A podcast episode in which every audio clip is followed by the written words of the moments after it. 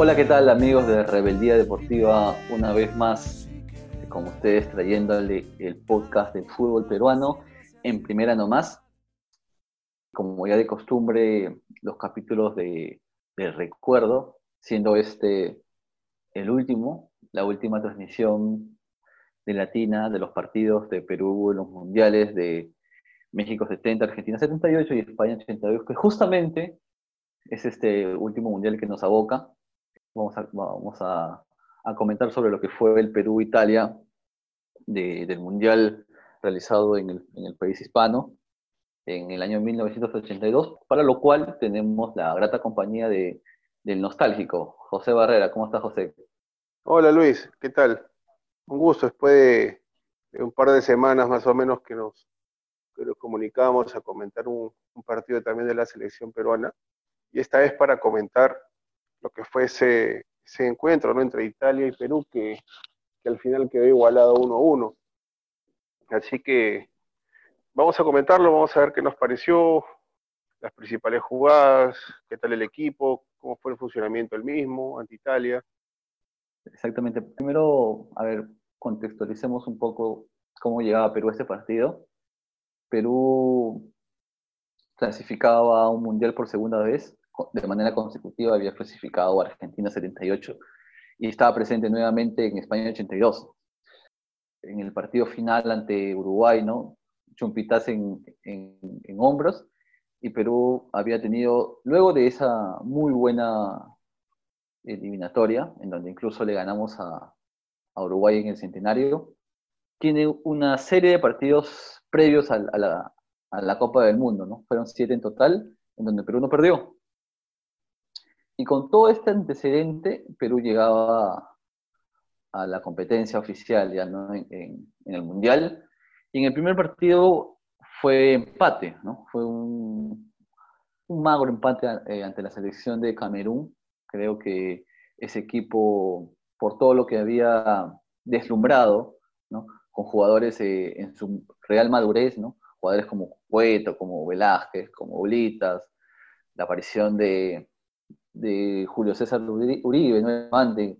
que no había estado en el mundial anterior, o sea, era un equipo muy bueno, muy maduro, con tiro en el arco, un Duarte ya más, más afianzado, ¿no? Ya no era el chiquillo que, que había estado en el Mundial anterior. Y luego de ese empate en la primera fecha ante Camerún, nos tocaba enfrentar a Italia, ¿no? Italia que, como bien sabemos, a la, a postre sería el campeón del mundo. Pero, a ver, Perú ese, ese partido arrancó con Quirón en el arco, Duarte por, por derecha, eh, Salguero, Rubén eh, Torillo Díaz, el panadero, el capitán, comandando la, la saga central. Por izquierda, Jorge Olechea. En el medio campo, José Velázquez, César Cueto. Y acá, bueno, creo que es uno de los principales temas. Julio César Uribe y Teófilo Cubillas. Y los extremos, Juan Carlos Solitas y en esta vez reemplazando a Muñante, ¿no? Jerónimo Patrulla Barbadilla. ¿Cómo, ¿Cómo viste ese, ese once? Ese once plagado de excelentes jugadores, José. mira, fue, fue un buen equipo. Ahora recordemos también que en este mundial el marcador izquierdo que era titular era Roberto el Cucurucho Rojas. Y recordemos que se, le, se lesionó gravemente en un partido ante Argelia, en un partido de preparación, ¿no? Y eso le impidió estar en el mundial, porque ahí teníamos un buen marcador izquierdo que fue reemplazado en esta oportunidad por Olechea, que también muchas veces las hacía de, de central. Ramón Quiroga, bueno, ya venía un mundial anterior, el gol que Duarte, Rubén Panadero Díaz que reemplazaba bueno, a, Chumpitas. En la volante tenemos a un a Velázquez, a Cueto. Como tú decías, a Uribe Cubías, ahí había ese, esa disputa, a ver quién llevaba la, la batuta en el medio campo. Exacto. Y delante, bueno, el, el, el, el, delantero, el último gran delantero puntero izquierdo que tuvimos, fue Juan Carlos Solitas, y Jerónimo Patrulla Barbadillo, que venía del Tigres de México en ese momento, ¿no? Bueno, bajo la dirección técnica del brasilero Tim. ¿no? Claro, ¿no? Y tú mencionabas que hubo ahí un lesionado que se perdió ese mundial. Cabe señalar que, que Héctor Chumpitas también se perdió ese mundial, ¿no? Bien lo decías, y creo que fue una, una baja sensible, ¿no? el capitán y líder, como, como, como lo recordaba hace un momento, tras la clasificación en el Nacional, Chumpitaz salía en hombros, ¿no? Salía en hombros de, ese mundial y se perdía el, campeonato del mundo, que hubiese sido el tercero, al igual que Cubillas. Y bueno, fue, se jugó ese partido ante Italia. Creo que el partido arranca bien.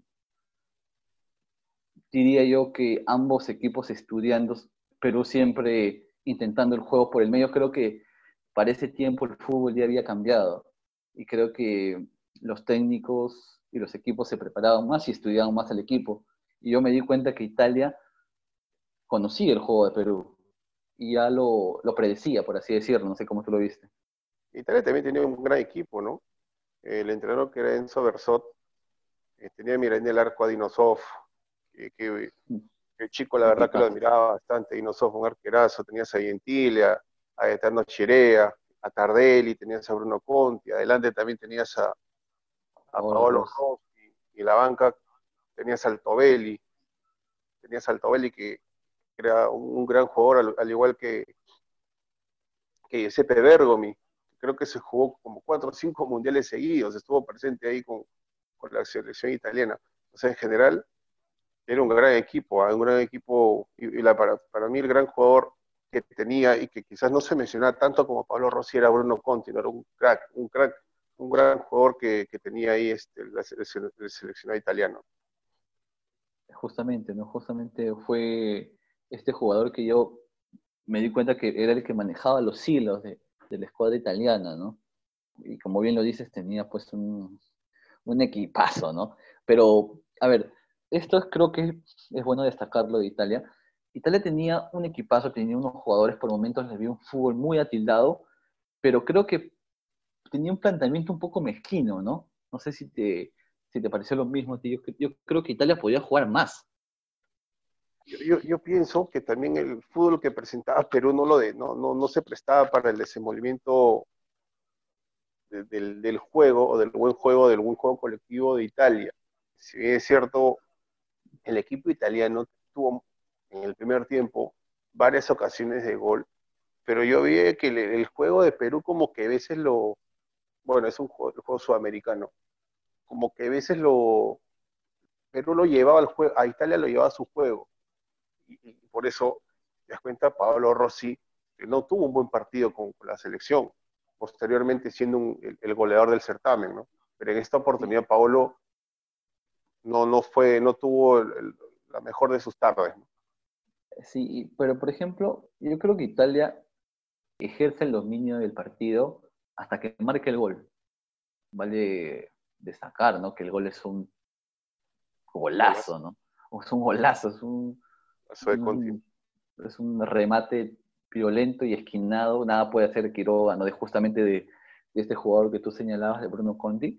Yo creo que Italia ejerce el dominio hasta que encuentre el gol. Me recordó mucho el partido con, con Francia, eh, Perú-Francia del último Mundial, de Rusia 2018. Incluso en ese partido creo que el dominio fue más acentuado, ¿no? Francia nos bailó. Para, yo, yo recuerdo ese partido, Francia nos metió un baile en los primeros minutos hasta que hizo el gol. Luego de hacer el gol, se dio la pelota, se dio el terreno de juego, se, dio muchos metros a, Perú. Y en el partido ante Italia, Perú tiene el balón, tiene el control, pero no hace mayor daño. O sea, creo que Italia estaba bien parado. Como te digo, yo notaba que predecía mucho el juego de Perú, sabía a quién marcar. Eh, vimos que Cueto estaba muy bien marcado, hasta por, pues, por momentos perdido. No tenía la facilidad o no tenía los espacios para, para hacer juego con Perú. Ahí había también un, creo que yo, un problema con Cubillas y Uribe, ¿no? que por así decirlo, hasta se, estaban superpuestos porque se estorbaban en el campo y hacía falta también una referencia en el área. Yo creo que Perú, por mucho tramo del partido, tuvo el control del juego, tuvo la pelota, pero no pudo ser eh, preciso, no pudo, no pudo ser más eh, ofensivo, no, pudo ser más, a ver, no, no pudo entrar al arco de Italia, o sea, porque no recuerdo una excelente tapada de, de Dino Soft, un gran portero. Es más, creo que Italia, si mal no recuerdo, se falló hasta en dos oportunidades sus goles cantados, ¿no? Debajo del arco. E, era para que el primer tiempo quizás se vaya con dos o tres goles a favor. Claro. Luego del, gol, del gol italiano, a ver, el técnico y creo que la estrategia italiana fue jugar a, esperar a Perú, ¿no? Esperar y contragolpear. Y creo que le dio resultado. Por eso que yo es símil con el partido ante Francia, ¿no? Francia nos metió el gol, Mbappé nos hace el gol, y luego cede el, el partido a, a, Perú. Perú tenía esto, ¿no? Que en el primer tiempo, por ejemplo, fue muy poco lo que recuerdo de Perú. Es más, como dato a, resaltar, en los mundiales, en los partidos de los mundiales anteriores, yo había destacado mucho la, seguridad de Quiroga. Me, había sorprendido demasiado que nunca había dado rebote. Era algo de las cosas que más me había sorprendido. Y en ese partido, dio un rebote. Dio un rebote que se pudo conjurar, o sea, no, no, no, no generó más peligro, pero fue de todos los partidos que estamos viendo, no quiero decir que, el loco hizo un mal partido, ¿no? Todo lo contrario, creo que sí estuvo seguro, pero por primera vez le vi dar un rebote. Pero bueno, eso creo que lo quise destacar, ¿no? Mira, como te comentaba hace un momento, Pablo Rossi no tuvo un buen partido, tanto así que salió el segundo tiempo, ¿no? Ya lo reemplazó Franco Caucio y, Pablo no, se mostró más, no tuvo un gran partido con la selección, no le fue nada bien. Y Perú después hizo unos cambios no sé, salió Uribe, entró Leía, salió Barbadillo y entró La Rosa. Exacto. Fue más o menos al minuto 65 y bueno, la verdad que no, Uribe, la verdad que él, él ha debido quizás jugar ahí en, el medio campo. A Teófilo Cubías, digamos las cosas como son, el nombre Teófilo Vende, lo convocaron y, y prácticamente lo pusieron y no hizo, si mal no recuerdo, no participó en, la mayoría, o ningún partido de la, de la los, de, preparación. De fue, Perdón, claro. lo llevaron a Cubillas a jugar el Mundial. Exacto. Esas cosas como que no, no se ven bien.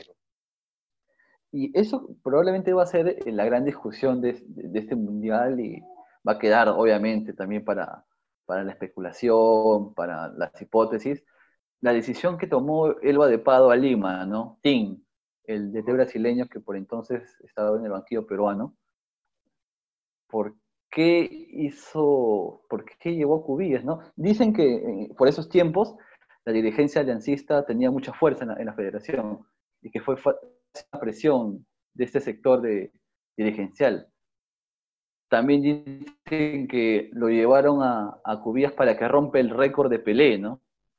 Cubillas tenía 10 goles y para que superen goles a, al rey del fútbol, ¿no? A Pelé. Pero bueno, nos va a quedar para la especulación, pero definitivamente incluso muchos, muchos integrantes de ese equipo lo mencionan, ¿no? Que la, inclusión de Cubillas desestabilizó y, a ver, generó un, sismo en el grupo, tanto eh, de, manera futbolística, táctica y también eh, en cuanto a la, relación grupal que había en, ese equipo.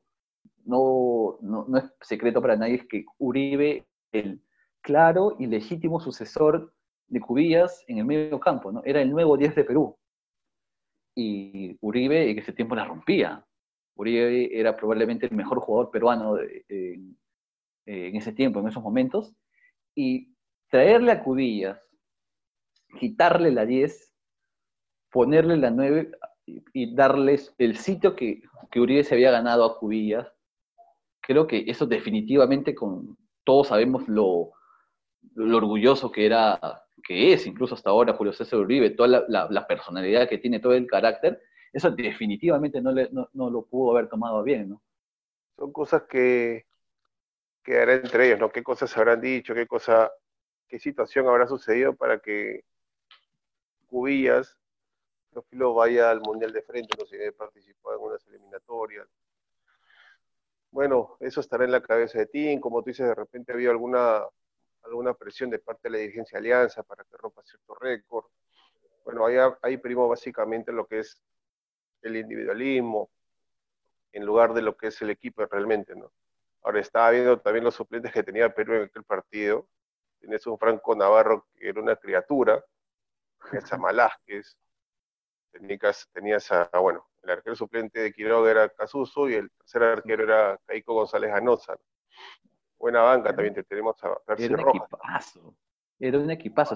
o sea, Percy Rojas estaba, era suplente. O sea, imagínense, Percy Rojas, multicampeón con Independiente, ¿no? Figura, era suplente en ese equipo. ¿no? Es ah, increíble.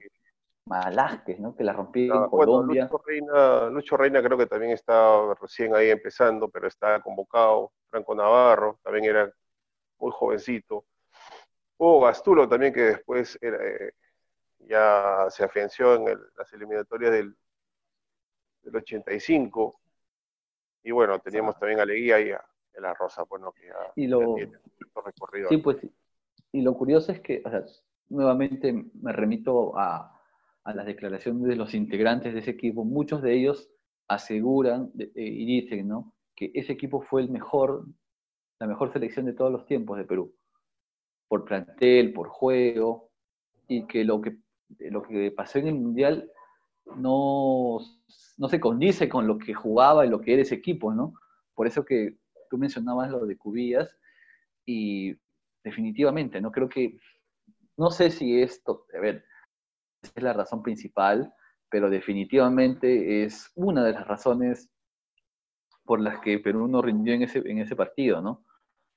Y probablemente seguirán pasando los años. Incluso hace poco con, en Rusia pasó algo parecido, ¿no? Sucedió algo parecido con el tema Pizarro, ¿no? Que se decía que Pizarro tenía que ir. Y bueno, ¿no? Al final creo que Gareca a mi, a mi punto, de, a mi modo de ver, creo que tomó la, mejor decisión. Eh, son tiempos distintos, son jugadores distintos, pero creo que la experiencia de España 82 creo que no, no, se, puede dejar, no se pudo dejar pasar para analizar el caso, el caso Pizarro, ¿no? Porque, a ver, Uribe era el, el nuevo rey, o sea, así haciendo una metáfora, ¿no? Y lo que hizo Tim fue era Cubillas, Uribe era el, nuevo rey, era el sucesor de Cubillas. Y en vez de, a ver, de dejar este, que este proceso natural se dé, lo que hace Tim es traer al rey anterior y ponerlo en el mismo reino junto al nuevo rey Uribe, ¿no? Y dos reyes no pueden gobernar un, mismo reino. Quedó completamente evidenciado, ¿no?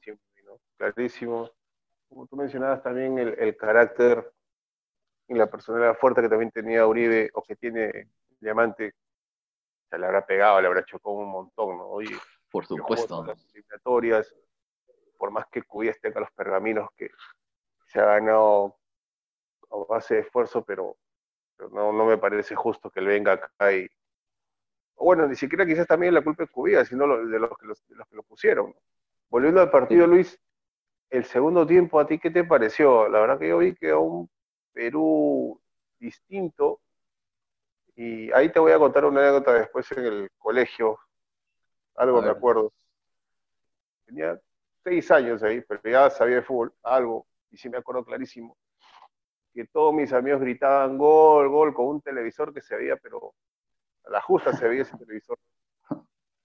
Los profesores llevaron un televisor y éramos como 50 o 60 niños de, de primer grado, de inicial de primer grado, si mal no recuerdo. No, Viendo ahí un televisor más pequeño que todo el mundo gritaba, han gritado los chicos como 20 goles. Era el único, no sé por qué, pero desde esa época ya me gustaba. Ser el único que me daba cuenta y le decía, oye, no hay gol. Oye, date cuenta, no ha sido gol. Pero todo el mundo gritaba gol. se me vino a la memoria ese partido y Perú también. Perú se falló un gol cantado, no sé si te acuerdas o lo viste de la Rosa. Exactamente, la Rosa, sí, el tanque de la Rosa. Que justamente creo que Perú mejora en el segundo tiempo precisamente por los cambios. ¿Por qué? Con el ingreso de justamente de Guillermo La Rosa, Perú volvía al esquema con el que había jugado, o más o menos con el que había jugado en las eliminatorias. Vuelve ese esquema. ¿No? Y creo que beneficia tener le benefició en, ese momento a Perú tener un, 9 de área, porque preocupaba más a los, a, los, a, los, a los defensas. Los centrales italianos en el primer tiempo habían estado muertos de risa, pues. ¿Por qué? Porque tenían que controlar. Primero no había una referencia. Y cuando era Uribe el que tomaba esa posición, Uribe no era 9, pues. Y Uribe, con el arco, con, con la cancha de espaldas, ¿no? Teniendo, teniendo que ser él la referencia, teniendo que él jugar con, con el arco de espaldas no era, pues no, Uribe era 10, Uribe tenía que tener espacio y visión de juego.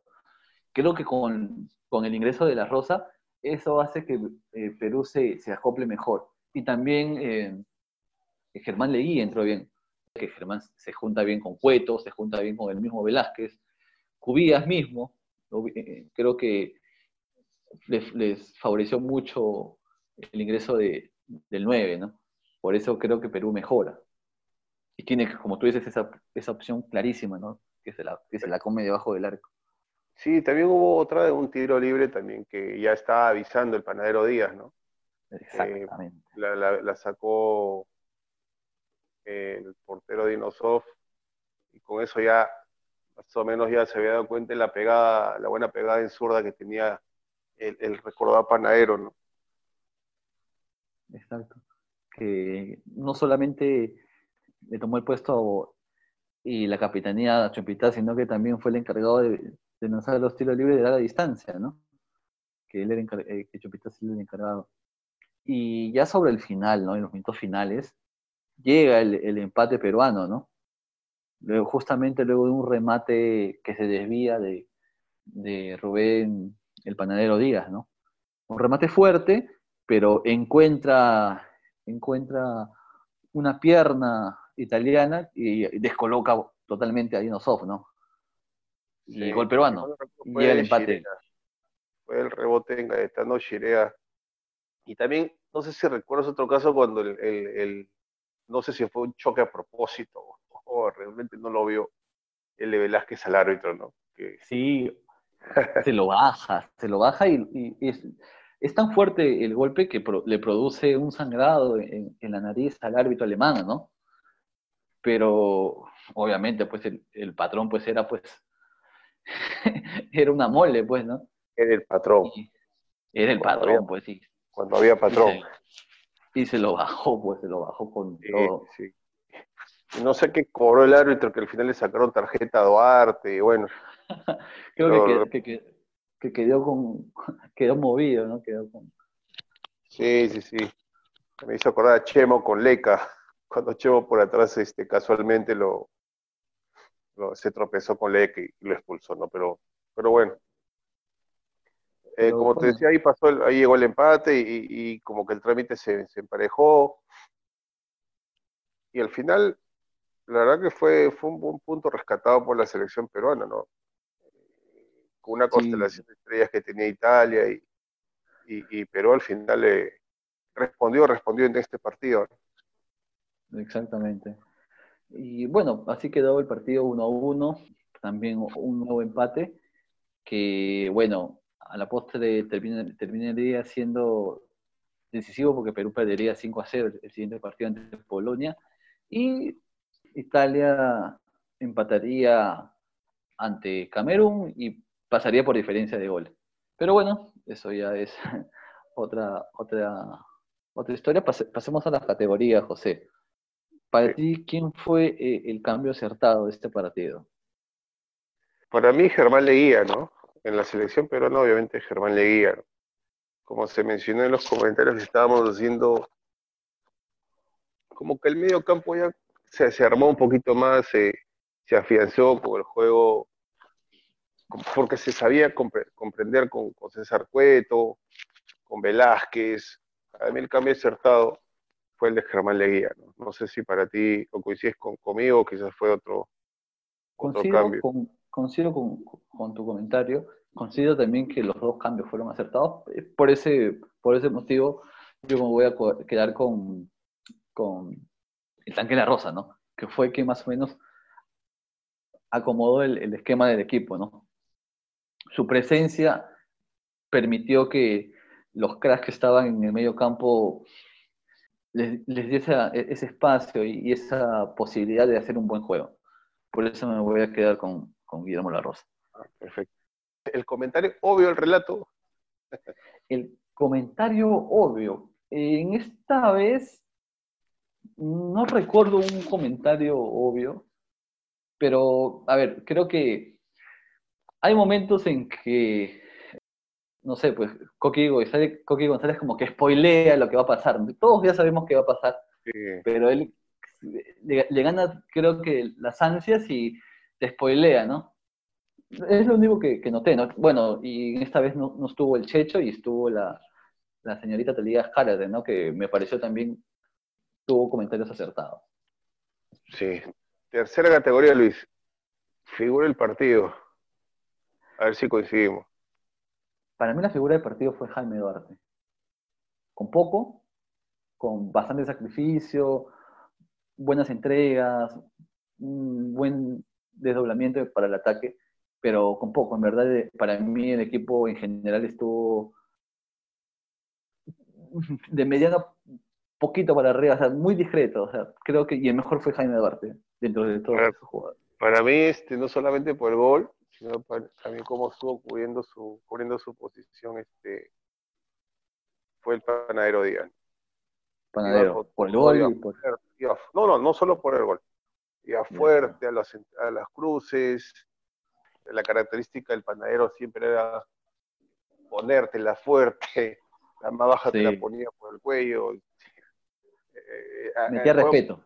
el, juego que tenía el panadero siempre me ha gustado por eso al menos yo lo vi bien en este partido. Bueno, perfecto. Sí, sí también coincido con, con, lo que dice, sí, también tuvo un partido acertado. El partido, para ti hubo comentario obvio, José. No, la verdad que soy bien franco, este, no me gusta la forma como relatan o, o, o comentan los de Latina. No, no, me ha gustado desde el primer partido que, que comenzaron a transmitir. Así que me los, me, los paso. Prefiero los, los, comentarios antiguos, las transmisiones antiguas, que eso, eso la verdad que sí, sí me llenan bastante. Estos no. Mucho, mucho, mucho verbo, mucho, hablan demasiado cuando en un partido, cuando se transmite por televisión, no deberías transmitir, no deberías hablar mucho. O comentar mucho. Sí, también tengo ahí algunos reparos con las transmisiones, pero bueno, para la próxima hacemos un análisis de, los, nuevos relatos y comentaristas en el Perú. Podría ser un tema. A ver, el jugador que traerías al presente, José. A Germán Leguía. siempre me gustó su juego, siempre me gustó su juego. Pelota adelante, medias, medias caídas, pistero, siempre me gustó su juego y él lo traería al presente. Tenía algo que me llamaba mucho la atención porque si tú lo comparabas con Cueto, no sé, con Cubilla, eran jugadores por lo menos de una talla normal, ¿no? Pero en cambio Germán Leguía tenía esto de que era muy alto, ¿no? Era muy alto. Sí, y no parecía algo parecido con el patrón Velázquez, ¿no? Tú ves este jugador y tú dices, no, este jugador sí es, va a chocar, es fuerte, va a meter la pierna, ¿no? Pero todo lo contrario, tenían una, una habilidad sorprendente. Bueno, yo qué jugador traería de ese equipo el presente. Me sigo quedando con, el chiquillo Duarte, ¿no? Creo que para muchos el mejor lateral derecho de la historia. Y sí, yo lo traería, me gustaría ver ahí un partido, imaginariamente me gustaría ver, ¿no? Lo, saco a Vínculo un ratito y lo meto a, Duarte. Aunque Duarte reconoció que estos muchachos lo habían superado, yo lo dudo, pero pero bueno. Yo creo que hay un factor de humildad, ¿no? Sí, claro. Lo dudo, pero, bueno. Bueno, son, son, son, opiniones que se van a respetar. ¿Y el momento rebelde del partido, José? Básicamente encuentro la forma como el equipo se pudo recuperar ante un primer tiempo que no había sido nada favorable. Y es eso, yo, yo lo encuentro de esa forma el, momento rebelde, que, que, puede empatar el partido, por ahí tuvo algunas oportunidades más y se supo sobreponer el equipo como tal ante, ante, este, ante este partido, ante este marcador en contra que, que, lo había tenido durante casi todo el partido. ¿no? El, el, gol fue en el minuto 89, si mal no, no, minuto 83, si mal no recuerdo, y, y ahí se tuvo, el, mismo equipo se tuvo fe y logró el, empate, al menos se rescató un punto ahí. Para mí ese es el momento rebelde. Yo, en cuanto al momento rebelde, me voy a quedar, disculpen si soy reiterativo, pero nuevamente me voy a quedar con Jaime Duarte. En el primer tiempo Jaime Duarte sufre un corte en, la frente, en la cabeza, en la ceja. Y juega todo el partido con un parche horrible, ¿no? En esos tiempos eh, los parches no eran, tan ergonómicos como ahora. Y en los comentarios, en la transmisión del partido, dijeron que le metieron ocho puntos. Y le preguntaban si, si podía seguir, y Duarte decía, sí, sigo. Y es más, hay, en la transmisión hay una parte, hay un momento en que la cámara lo va enfocando a Duarte y le seguía salpicando la sangre. Y aún así Duarte jugó y para mí fue la figura. Creo que para mí ese es el momento rebelde del partido, sin duda alguna. Y así quedó el partido y, bueno, pues no, este, se, llegó a ver, aunque ya habíamos visto en otras oportunidades el partido, la Altina nos los trajo nuevamente y pudimos recordar el Definitivamente es un placer ver este tipo de partidos. Creo que fue probablemente hasta, hasta ahora último la gran selección que tuvimos, para muchos la mejor de todos los tiempos. Luego vendría, ¿no? Por así decirlo, la, no quiero decir, bueno, la debacle, ¿no? Porque pasaron muchos años nuevamente para volver a un mundial desde ese España 82. Llegarían las eliminatorias para México 86, en donde tuvimos una buena participación, pero nos quedamos por, poquito, ¿no? Seguramente esto es materia para, para otro capítulo, pero me gustaría analizar también eso, ¿no? Eh, lo que fue esas eliminatorias, esos partidos contra Argentina, ¿no? Con un equipo muy maduro, ¿no? Con Cueto de, 34 años, ¿no? Ahorita de 35, el patrón también, 30 y pico de años, un equipo muy grande y combinado con la juventud de Franco Navarro, de Percio Rojas, estaban ahí, ¿no? Estaban ya renovando el equipo, Malásquez. Me gustaría, eso como te digo, materia para otro capítulo, ¿no? Y, y decirles, darle el anuncio de que esta semana, el día viernes a las ocho y media, estaremos entrevistando a uno de los protagonistas de, de este partido, mundialista en el 78 y en el 82, a Chiquillo Duarte, ¿no? Para muchos el mejor lateral derecho de la historia, estará con nosotros conversando, ¿no? Un poco de su trayectoria, de lo que fue los mundiales y más, ¿no? No se pierdan el día viernes con Jaime Duarte. De esta manera creo que cerramos estos capítulos de recuerdo que han sido tan muy buenos. Me ha gustado mucho compartir contigo, con, con, con Jesús, ¿no? Claro, Luis, cuando quieras, estamos aquí a la orden. A mí también me ha gustado recordar nuevamente estos encuentros y, y nada, fue un gusto también estar con, contigo y en la producción con David que, nos ha apoyado también estos, en estos, en estas charlas. El pragmático, un grande ahí en la producción, David Y bueno, de esta manera cerramos estos capítulos de recuerdo y no sé, no nos, no nos vamos, que todos los, todas las semanas estamos sacando episodios. Eh, la próxima semana estaremos hablando sobre la segunda fase de Argentina 78, sobre ese trágico partido con Argentina. Y bueno, espero que les haya gustado este capítulo. Y nada, recuerden, cuídense mucho, quédense en casa. En estos momentos es donde más tenemos que cuidarnos para poder encontrarnos en los estadios y seguir hablando de lo que más nos gusta, el fútbol. Hasta la próxima. Chao, chao.